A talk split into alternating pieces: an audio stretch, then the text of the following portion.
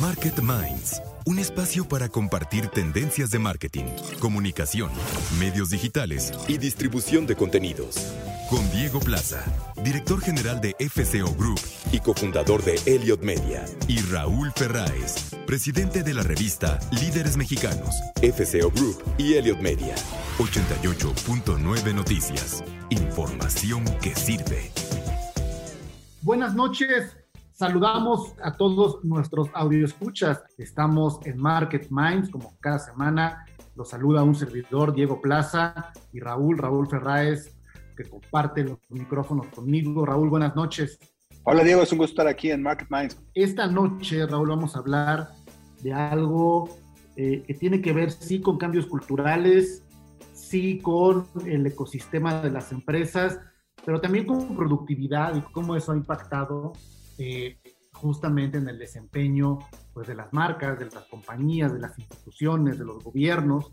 Tiene que ver con eh, pues, las nuevas formas de trabajo, eh, pues a distancia o también en los sitios o como haya modificado, Raúl. La verdad es que creo que han cambiado muchos formatos ahora y justamente esta noche vamos a entrevistar a Carlos Camimura, que es el director de alianzas de Monday.com para Latinoamérica. Y el tema de esta noche es la importancia del eh, seguimiento del trabajo en equipo. ¿Qué significa trabajo en equipo en los nuevos formatos de trabajo en equipo, Raúl? Claro.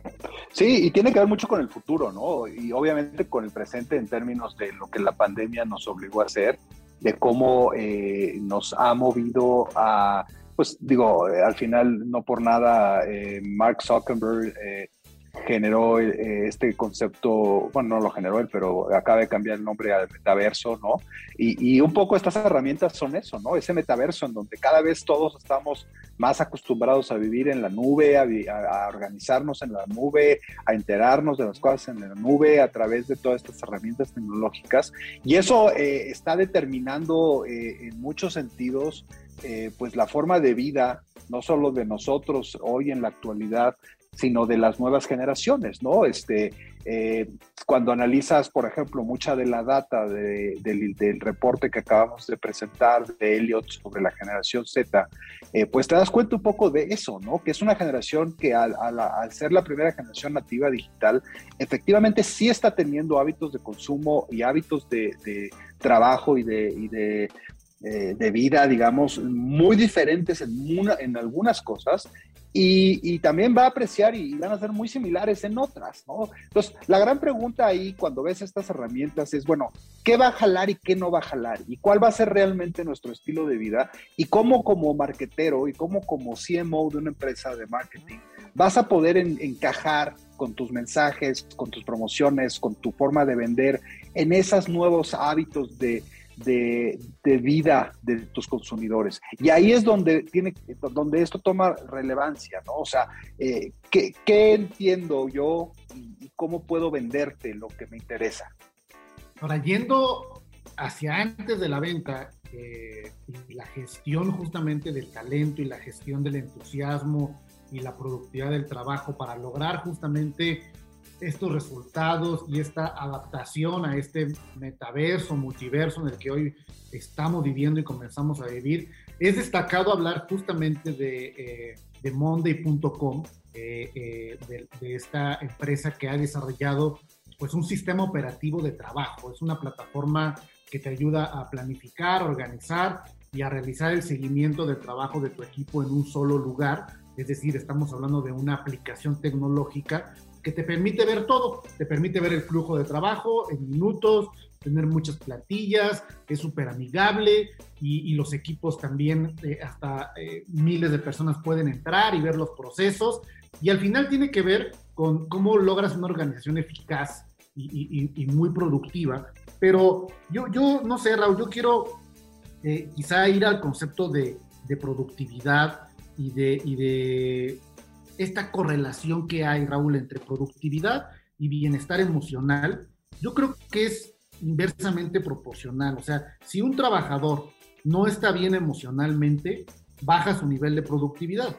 Por lo tanto, baja su sentido de pertenencia y su engagement justamente. Hemos escuchado y hemos hablado mucho también del salario emocional, ¿no? De, trabajadores que a lo mejor sí obviamente la remuneración económica es importante, pero pues también eh, estos estímulos eh, que los hacen eh, sentir cuidados, preocupados por ellos, que, que, va más allá simplemente de, de, hacer las cosas, creo que ese es un reto que hoy sí va a detonar en cómo una marca o cómo una empresa va a tener un mejor o un mayor éxito allá afuera, si logra también entender y construir los nuevos sistemas de trabajo al interior de justamente de los equipos. Y el, y, la, y el COVID, Raúl, pues ha propiciado un cóctel eh, totalmente explosivo que pues ha hecho que se incrementen pues a lo mejor las faltas de comunicación, la falta de lealtad de los empleados, te das cuenta quién realmente tiene la camiseta puesta y quién no la tiene, este, quiénes están dispuestos a trabajar horas extra o quiénes no. E, es decir, creo que esto nos puede llevar a un burnout también porque vives en múltiples pantallas y tienes que estar en todos lados, en todo el tiempo, no solo en tu trabajo, sino como dices del multiverso, eh, conectado a todo en todo momento, Raúl. Sí, sí, sí. Coincido contigo, Diego. Yo creo que este, esta es la gran pregunta que está surgiendo ahorita. Eh, obviamente, muchas de estas herramientas creo que son eh, súper importantes en el futuro de las organizaciones. Algunas seguramente van a quedar, algunas seguramente no van a, permanecer, ¿no? Van a, acabar sobrando o no van a acabar teniendo la utilidad que la, que audiencia eh, tenía. Pero lo que sí es un hecho y lo puedes ver en términos de las startups y de las, sobre todo en Estados Unidos, ¿no? Que, que, todas estas herramientas tecnológicas son muchísimo más, o, sea, se, adquieren más fácil, ¿no? En México yo creo que todavía estamos un poquito lejos eh, en general de, de, estas herramientas tecnológicas, aunque ahí vamos avanzando.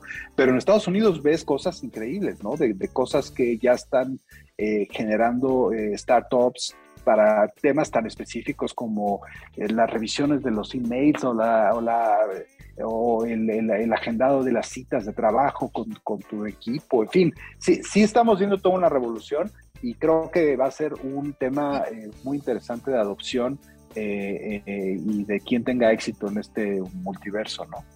¿Sabes, ¿Y sabes dónde hay un tema pendiente, Raúl? No sé qué opinas eh, a este multiverso, pero también en, la educación, ¿no? O sea, los modelos educativos que hoy tenemos y que se vieron a prueba, por lo menos en México, de, de repente la educación remota con una pantalla, conéctate eh, como puedas, los videos, los sistemas educativos no estaban preparados para una educación a distancia y yo creo que medio se parcharon esas realidades, pero en este tipo de plataformas de gestión también de la educación, creo que tenemos un camino, un camino, un camino muy largo que recorrer, Raúl. Sí, porque también eh, durante la pandemia el surgimiento de todas estas herramientas de educación en línea creo que, que, crecieron mucho. Y fíjate, ahora que lo mencionas, Diego, la verdad es que los temas de la educación, y creo que aquí en México eh, eh, tenemos que entrarle de una forma mucho más seria por el, desastre que tenemos en nuestra educación eh, pública.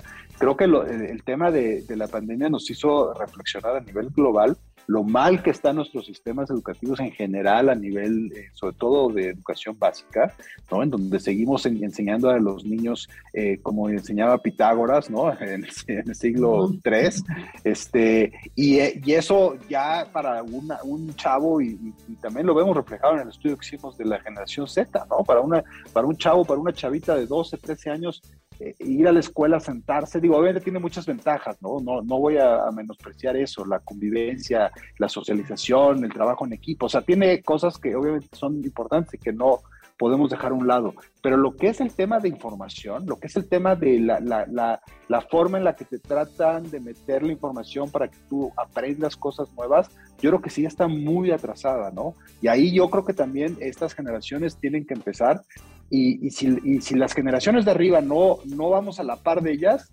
pues simplemente nos van a rebasar, ¿no? O sea, porque ellos van, van a escoger su, su, propio camino para, de cómo educarse sin preguntarnos, porque nosotros lo que les estamos dando no les satisface, sin lugar a dudas, ¿no?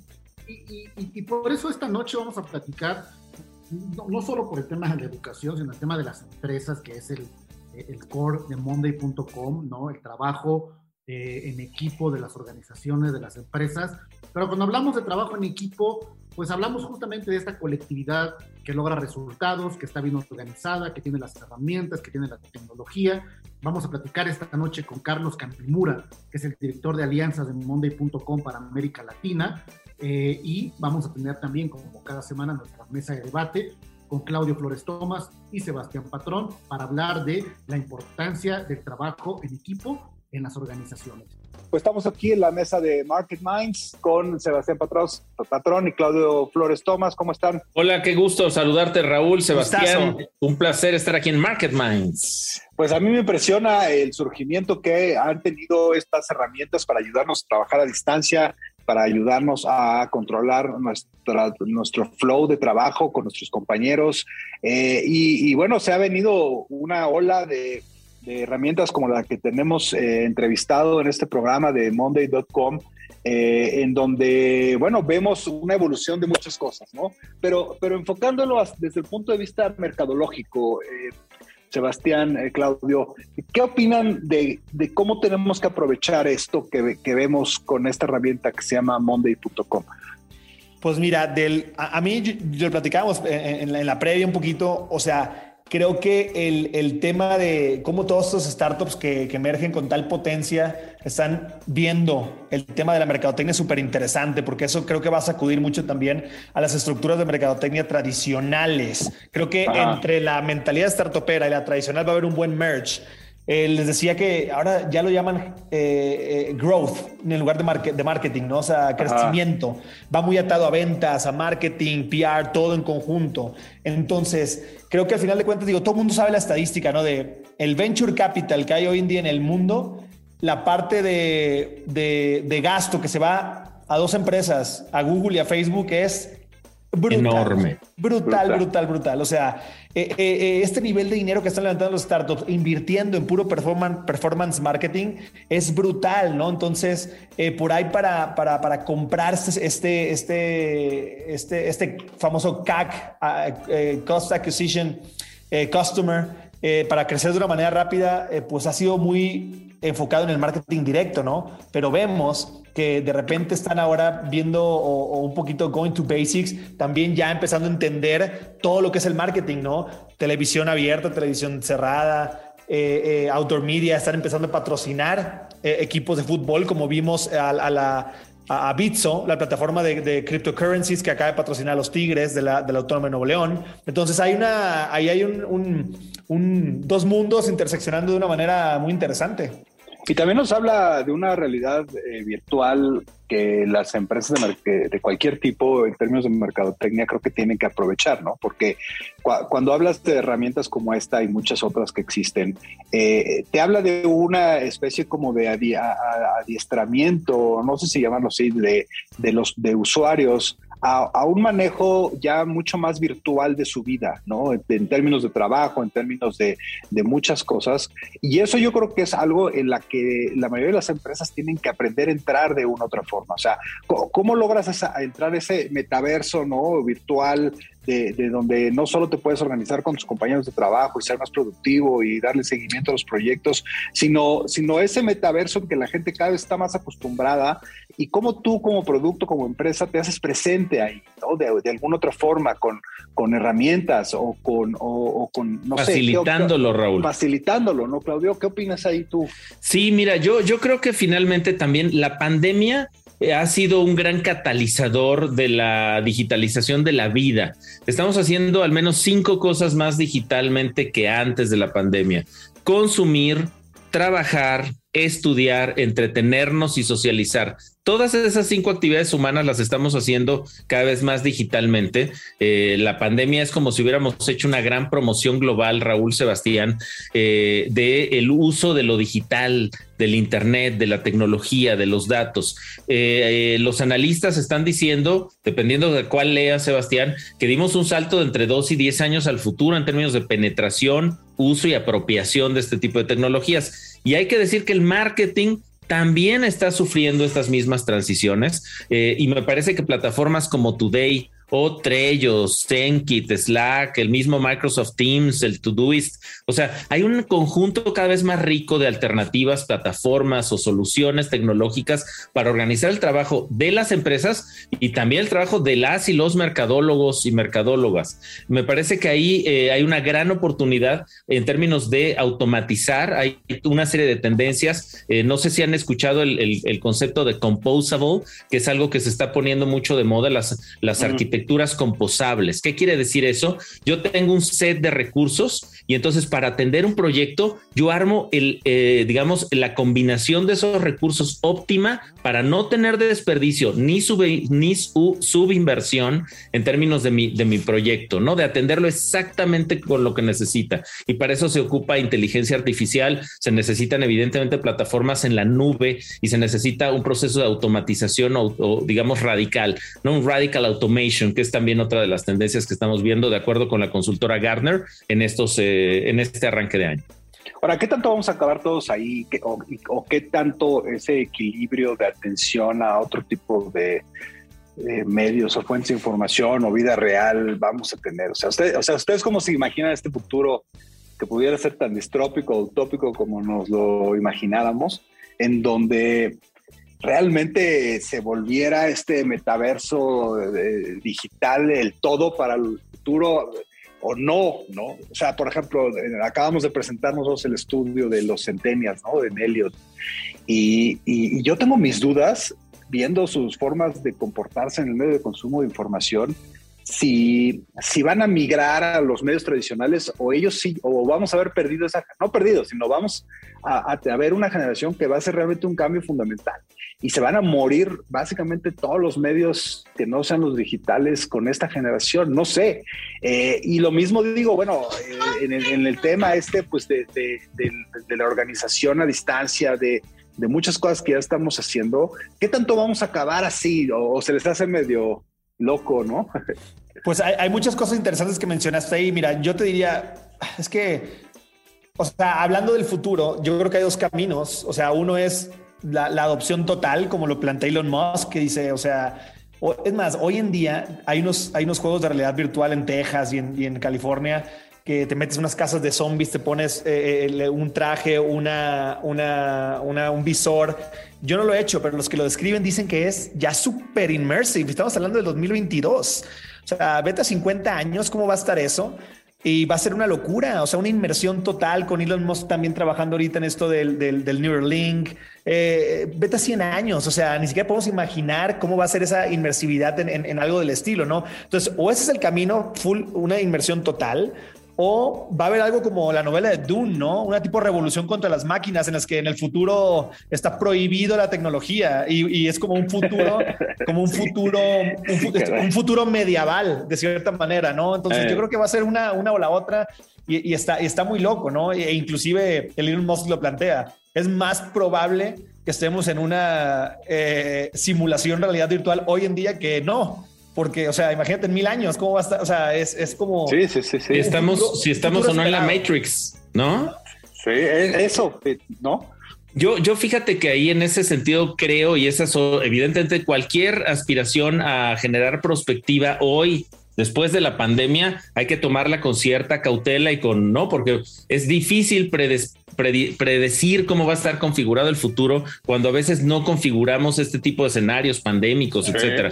Pero yo creo, esta es mi apuesta, Raúl Sebastián, que vamos a tener primero acercamientos diferenciales en función de nuestra generación. No es lo mismo cómo vamos a reaccionar la generación X que los millennials, que la generación Z, en términos de integración. Y segundo, yo creo que el mundo analógico siempre va a tener su encanto. Entonces, más bien creo que vamos a tener modelos híbridos donde dependiendo de tus filias y de tus gustos, y preferencias personales, vas a poder entregarte a trabajar, estudiar, socializar, consumir, por ejemplo, en realidades y plataformas digitales, eh, pero quizá todavía te interese tocar a la otra persona, sentir su temperatura, darle un abrazo, Raúl.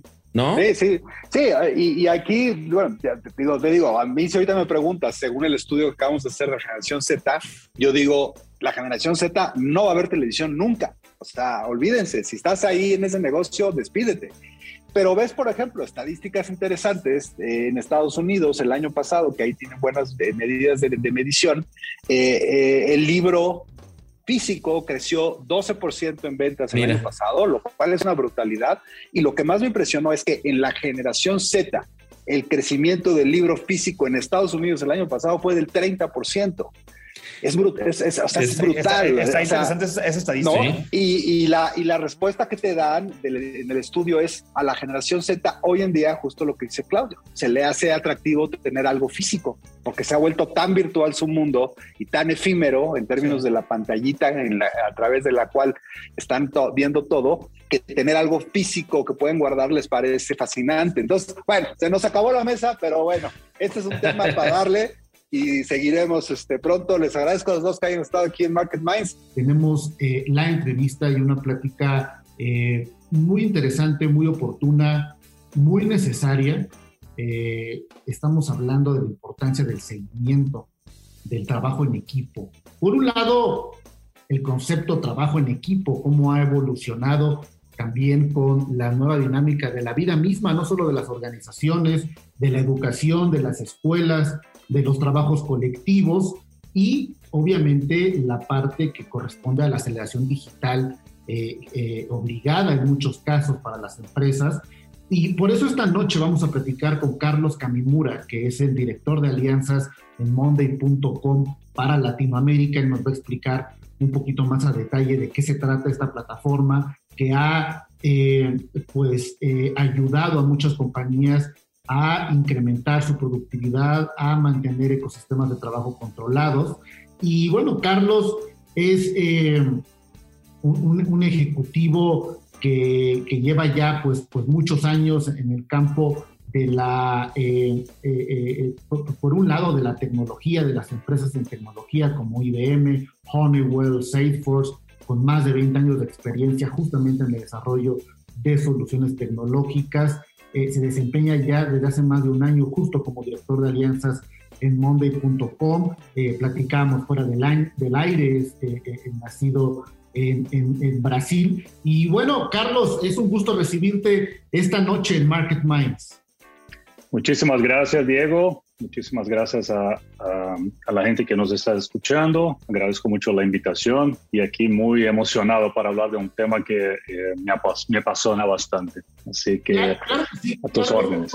¿por qué, no, comienzas eh, primero explicándonos qué es Monday.com? Yo sinceramente desde hace ya un tiempo he visto mucha publicidad eh, en medios digitales eh, en redes sociales sobre esta aplicación, esta plataforma, pero nadie mejor como tú para contarnos qué es Monday.com y cómo nació. Sí, yo estoy seguro que no solamente eh, es tu caso, Diego, pero seguro mucha gente que nos está escuchando en algún momento cuando estuvo viendo algún video o estuvo en algún site de social media ha visto una propaganda de Monday.com. Eh, Monday.com en realidad es una plataforma que nosotros llamamos de WorkOS, que eh, traduciendo al español sería un sistema operativo de trabajo. Es una plataforma que ayuda no solamente a que uno mejor organice su trabajo, sino que eh, equipos puedan colaborar de forma más efectiva y, y, en un solo lugar. Entonces, si te puedo dar una definición rápida, es de verdad una plataforma que ayuda a las empresas a ser más productivas y a trabajar, trabajar y colaborar en equipo. ¿Cómo nació? ¿Dónde nació? ¿De dónde es eh, esta, esta, esta plataforma tecnológica? ¿Cuántos años tiene, Carlos? Sí, mira, Monday.com eh, tiene más de ocho años. Es una empresa que nació, en, es una empresa de Tel Aviv, Israel, y nosotros sabemos que Israel es un, es, es un lugar donde salen muchos startups hoy en día, ¿no? Entonces, eh, Monday.com de hecho fue el mayor unicornio eh, de la historia de Israel. Es una empresa que nació con la visión de dos personas que trabajaban juntas y decidieron de alguna manera crear una aplicación que les ayudara a ser más productivos, que no les dejara caer tareas, este, asignaciones que a lo mejor cuando uno trabaja en una organización grande sabe qué pasa, ¿no? Me olvido de hacer algo o dependo del trabajo de otra persona. Entonces ellos pensaron, ¿cómo podemos crear algo que nos ayude a este, hacer el trabajo más productivo, que dé alertas, que automatice tareas manuales, este, que de alguna manera dé más transparencia y, accountability, perdón, eso es en español, este, responsabilidad de, todo lo que nosotros tenemos que hacer en nuestro día a día. Entonces sale de ahí, son los fundadores de Monday, crean la aplicación. Ah, en ese momento se llamaba DaPulse y posteriormente cambiaron el nombre para Monday.com. ¿eh? Y hoy somos una empresa pública cotizada en Nasdaq y tenemos más de 4.400 clientes en México utilizando la plataforma. Ahora, eh, hablamos de esta aceleración digital de las empresas, no solamente en sus modelos de, venta o de comercialización, sino también de gestión con el trabajo a distancia, producto de la pandemia.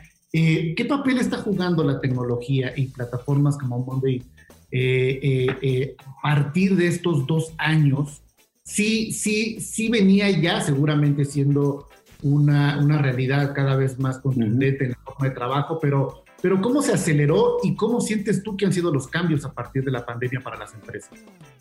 Mira, es un punto interesante. Yo creo que la, la, transformación digital ya venía, ¿no? Nosotros que trabajamos con tecnología en Latinoamérica hemos visto ya en los últimos 5 o 10 años empresas haciendo.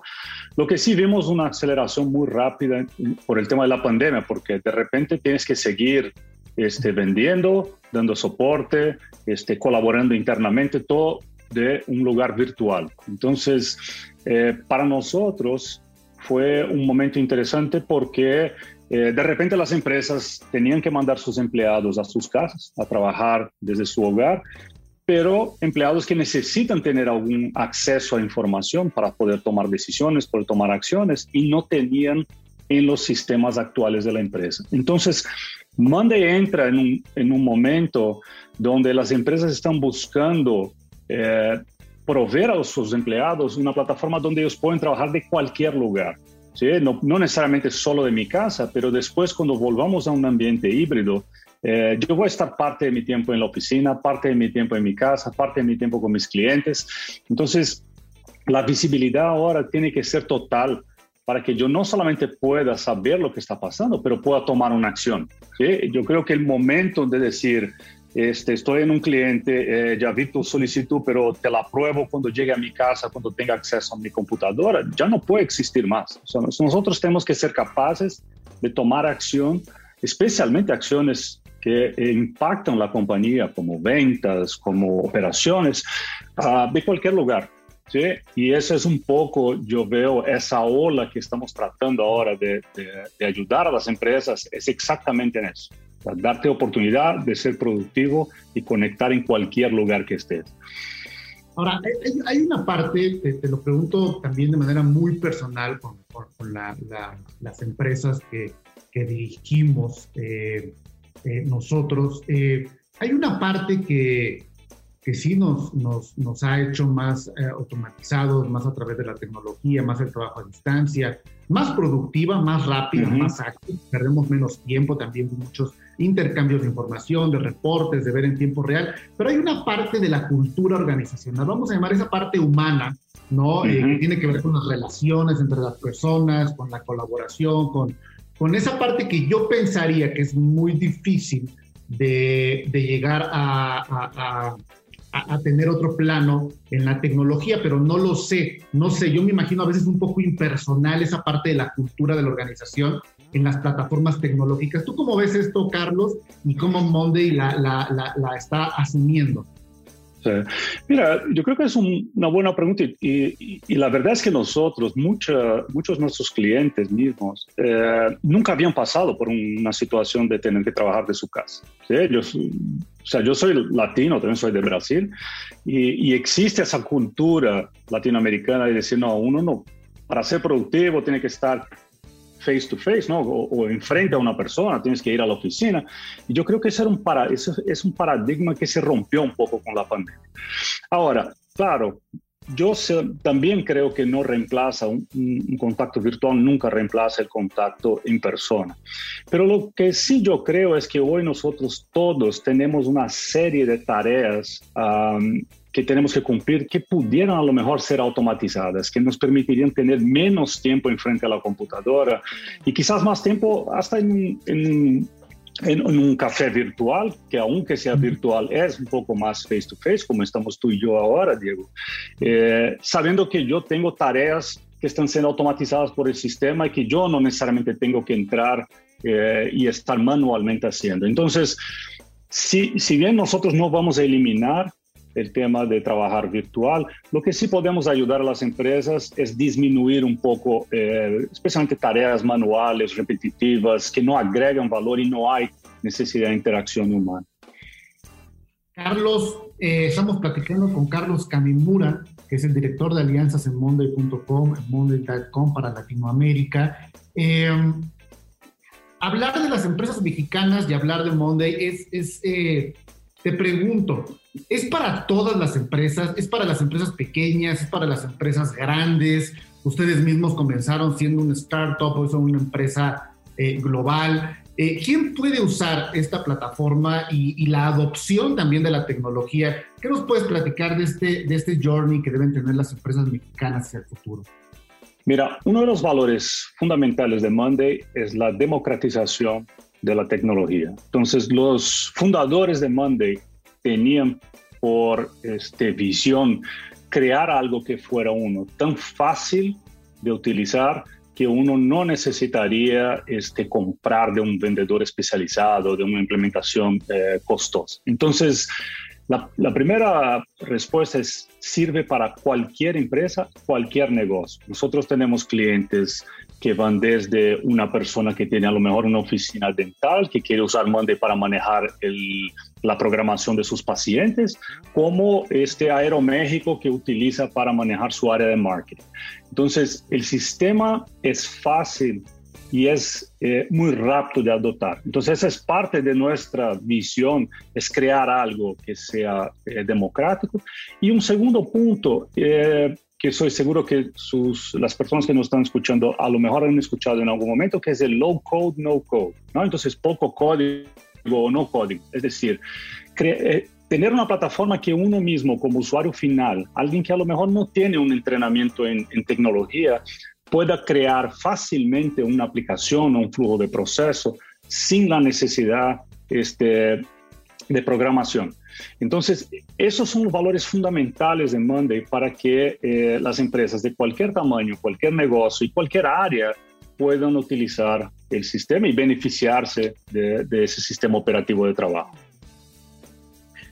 Eh, ¿Cómo adquirirlo? ¿Cuál es la, eh, la, mejor manera de, asesorarse también, de, romper también, como mencionabas, esos paradigmas, de informarse? Eh, uno la, integra, vaya, personalmente, tiene que haber un... ¿Cómo, cómo, cómo, cómo llegar a ella, Carlos? Mira, buena pregunta. En realidad, desde nuestro website, que es monday.com, uno puede este, abrir un trial decimos, es, es una prueba por 14 días y empezar a usar. Existen muchos videos eh, disponibles que enseñan a cómo empezar a trabajar con Monday. Entonces, es una forma. La otra es que en nuestro propio site eh, existe un acceso donde empresas o personas en México puedan acceder a los partners, que es exactamente el área que yo me encargo. Entonces, nosotros entendemos que para muchas empresas grandes, a lo mejor quieren empezar con este, aplicaciones más sofisticadas de Monday o quieren utilizar para una determinada área que eh, requiere integración con un sistema corporativo. Entonces, para esas empresas hay una lista de contactos en nuestro website um, que ellos pueden eh, contactar directo a un partner o si nos ponen sus datos de contacto, nosotros nos encargamos de indicar el, el partner más adecuado para el tipo de aplicación que están buscando.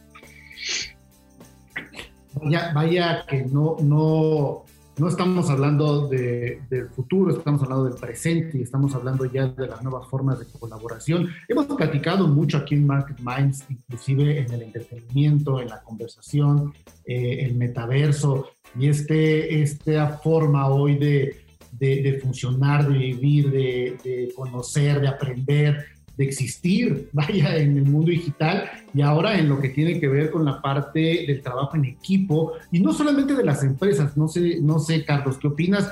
También de cualquier organización, ¿no? De educación o, una ONG o, o, en general cualquier sistema que tenga más de dos personas podríamos pensar que puede asumir alguna tecnología como Monday.com. Sin duda, Diego, qué, bueno que lo mencionas. De hecho, para organizaciones sin fines de, eh, lucro, nosotros proveemos licencias sin costo Entonces, si hay alguna ONG que nos está escuchando y tiene interés en manejar eh, mejor sus donaciones, sus actividades internas, operaciones, recursos humanos y quiera probar la plataforma, nosotros le podemos ayudar y tienen derecho a licencias sin tener que pagar. Eso es seguramente. Eh, por otro lado, yo, yo estoy convencido de que eh, este va a ser un año de recuperación. Yo creo que todos nosotros deberíamos pensar en productividad, deberíamos pensar en cómo eh, ayudar a los colaboradores de una organización a poder trabajar de cualquier lugar y seguir siendo productivo y este, productivo.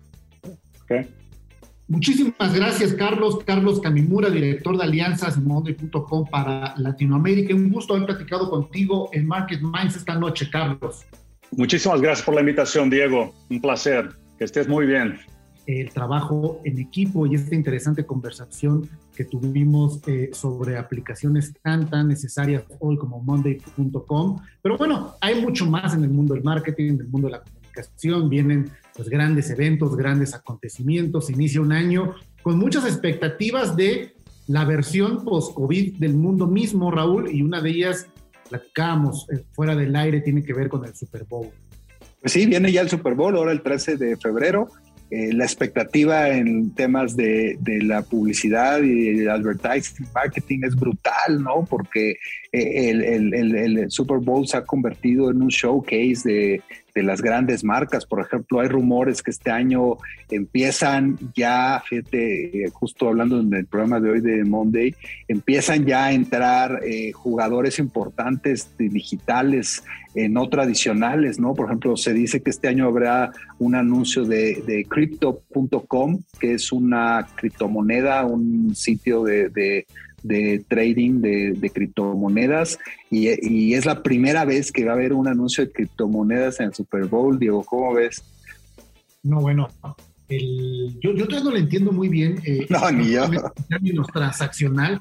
No, pero ¿sabes qué? Ahora veo eh, en las redes sociales eh, productos o aplicaciones en las cuales tú, más allá de las criptomonedas, puedes entrar al mercado de las inversiones con criptomonedas o con eh, el dinero que conocemos, pero cómo el mercado bursátil se ha eh, popularizado al acceso de cualquier persona que hoy veo que compré acciones de tal, que compré acciones de tal, ya tengo mis bitcoins y las estoy usando. Sinceramente yo todavía no termino de entenderle bien, Raúl. Sí, pues bueno, pues las marcas han estado preparando por, por meses, Diego, para, para el Super Bowl de, dentro de dos semanas. Eh, hay mucha expectativa de anuncios de, ciertas marcas muy específicas que parece ser que serán los mejores. Dicen que el de Pepsi va a ser espectacular, el de Budweiser también, el de Doritos, que ya ves que todos los años hace algo súper raro, ¿no? El año pasado hubo ahí hasta animaciones eh, con Doritos. Eh, y, y fíjate, los precios, el NBC Universal está, está cobrando 6 millones y medio por un anuncio de 30 segundos en el Super Bowl, 6 millones y medio de dólares. O sea, ¿cuántas empresas mexicanas su presupuesto de publicidad anual o, no este pudiera ser este eh, de 6 millones y medio de dólares, ¿no? Este, está cañón, ¿no? Y bien les va, a veces es de un año. Fíjate que, que, por ejemplo, dicen que hay una eh, agencia de publicidad de, muy importante que es eh, Goodbye Silverstein y Partners, ¿no? que son los que llevan eh, la cuenta de Frito Lay.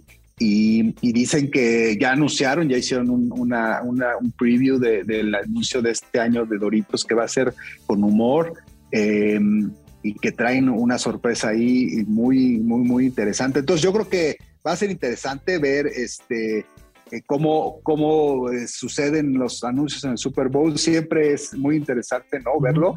Y este va, va a volver a ver un anuncio de Avocados from, from Mexico, eh, lo cual ah, también es algo importante, ¿no? en fin, creo que es un evento muy importante que hay que estar pendientes, no solo de quién gana y de quién está ahí, sino de la publicidad. Es un showcase de creatividad brutal, el Super Bowl en términos de anuncios.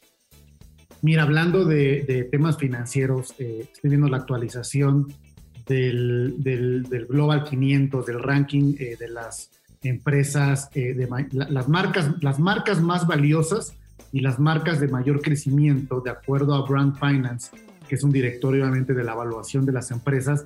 Te voy a decir rápidamente, sé que son muchas, pero quiero que a ver si sacamos una conclusión.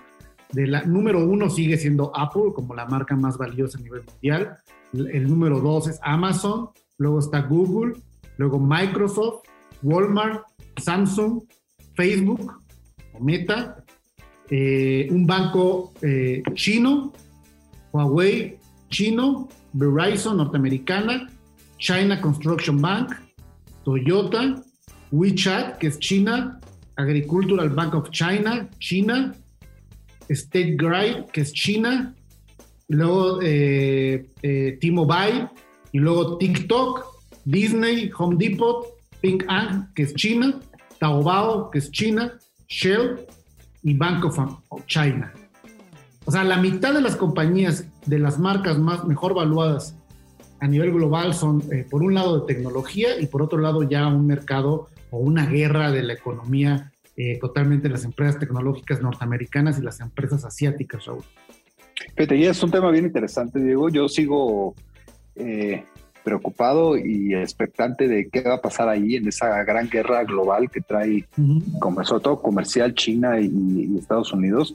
Eh, revisaba, eh, revisaba los PIBs con los que muchas de esas economías cerraron en el 2021 finalmente y, y, China efectivamente cada vez está más cerca de la economía norteamericana. La economía norteamericana está en casi 21 trillones de dólares ¿no? 21 trillones de dólares es brutal. La economía china está ya en 14 trillones, o sea, eh, ya, ya va muy cerca.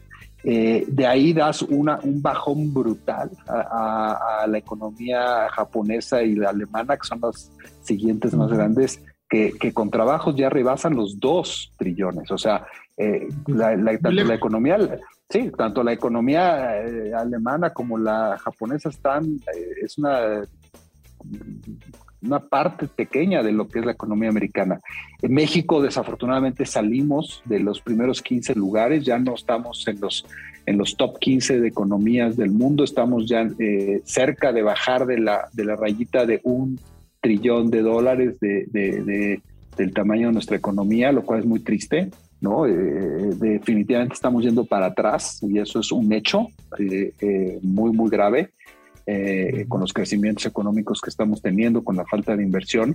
Pero lo que dices es importante en el tema de los chinos, ¿no? Cómo los chinos están creciendo mucho, pero, pero aquí también a mí me preocupa... Eh, pues los temas de regulaciones, los temas de buen comercio, los temas de no no está desaparecido el dueño este de de, de, cómo se llama este vendedor de, enorme de Alibaba, ¿no? El que fundó Alibaba lleva creo que un año desaparecido, nadie sabe dónde está, porque en el fondo eh, los dueños de todas las empresas chinas es el gobierno chino, ¿no? O sea, digo, pues, pues, o sea, obviamente están los empresarios chinos que son los que manejan esos negocios y todo, pero en el fondo, en el fondo, los dueños de todas las empresas chinas es el gobierno chino y ellos deciden y hacen y, deciden qué hacen con esas organizaciones, ¿no?